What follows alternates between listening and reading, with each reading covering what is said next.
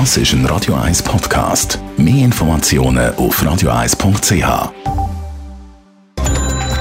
Netto. Das Radio 1 Wirtschaftsmagazin für Konsumentinnen und Konsumenten wird Ihnen präsentiert von Blaser Greinicher.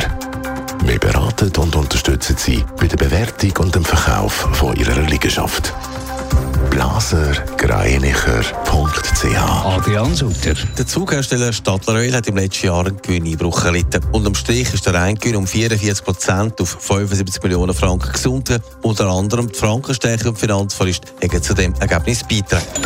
Der Facebook-Konzern Meta sticht 10.000 Stellen. Zudem sollen 5.000 Stellen nicht mehr besetzt werden.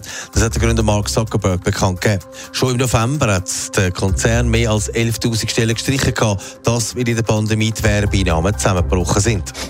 Google hat die Initiative vorgestellt, wie Unternehmen und Organisationen können künstliche Intelligenz nutzen Der Tech-Konzern selber hat auch eigene Anwendungen von der KI-Funktion vorgestellt. Das Programm umfasst unter anderem auch die Nutzung von Sprachmodellen, die entwickelt worden sind.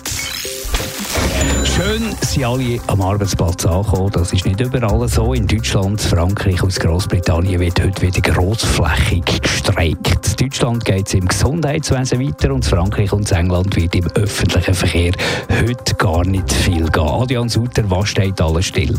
Es geht fast überall vor allem um Lohn. So ist es in Deutschland, wo nach Flughafenbranche auch der Gesundheitsbereich heute weiter streikt. Und während Krankenhäuser und Pflegeeinrichtungen Dampf machen im Tarifschnitt, wird mit den Bahnangestellten heute verhandelt, dass die nicht wieder streiken. In Frankreich gehen heute mehrere Branchen auf die Straße. Dort geht es weiter um die geplanten Rentenaltererhöhungen. Dort will ja die Regierung, dass künftig nicht mit 62 Schluss ist, sondern mit 64. Oh, wie sieht es nördlich in Großbritannien aus? In England ist heute auch Streik gesagt gesagt, dort sind es Lehrerinnen, die Assistenzärzte, die dort arbeiten. Das wird auch im öffentlichen Verkehr richtig schwer, weil auch dort heisst es Streik.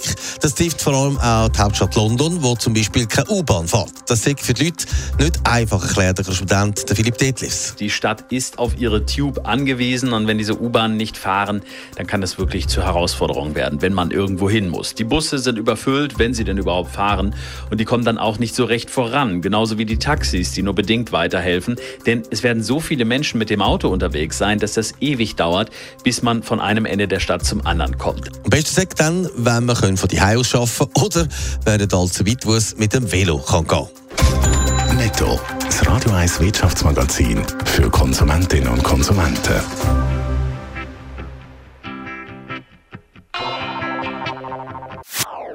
Das ist ein Radio 1 Podcast. Mehr Informationen auf radio1.ch.